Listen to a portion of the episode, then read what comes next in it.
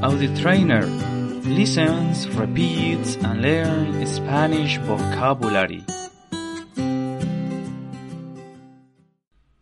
Lección 16. Las estaciones y el clima. The seasons and the weather. ¿Cómo puedes preguntar cómo está el clima? Con este vocabulario puedes expresarte sobre el tiempo.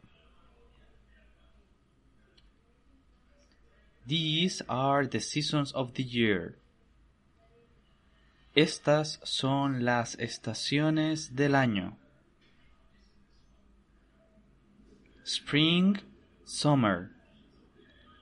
La primavera, el verano. Autumn and winter. El otoño y el invierno. Summer is hot. El verano es caluroso. In the summer the sun shines. En el verano brilla el sol.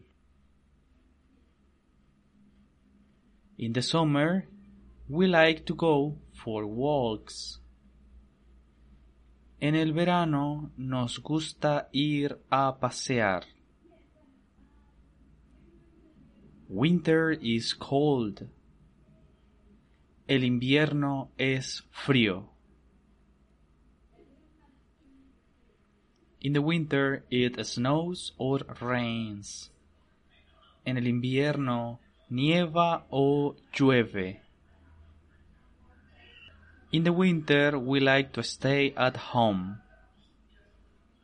En el invierno nos gusta quedarnos en casa. It's cold. Hace frío.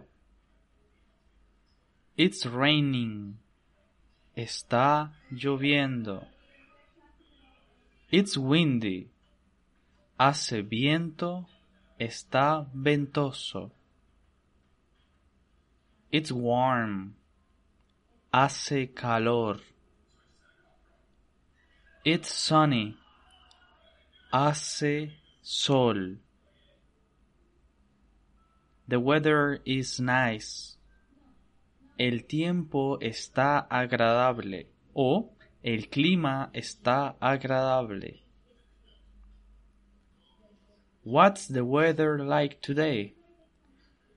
¿Qué tiempo hace hoy?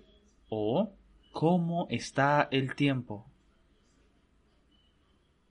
It's cold today. Hoy hace frío. It's warm today. Hoy hace calor. Audio Trainer is a project of Leonel Marquez. For information about classes or audio text, the information will be in the description. Thank you for listening.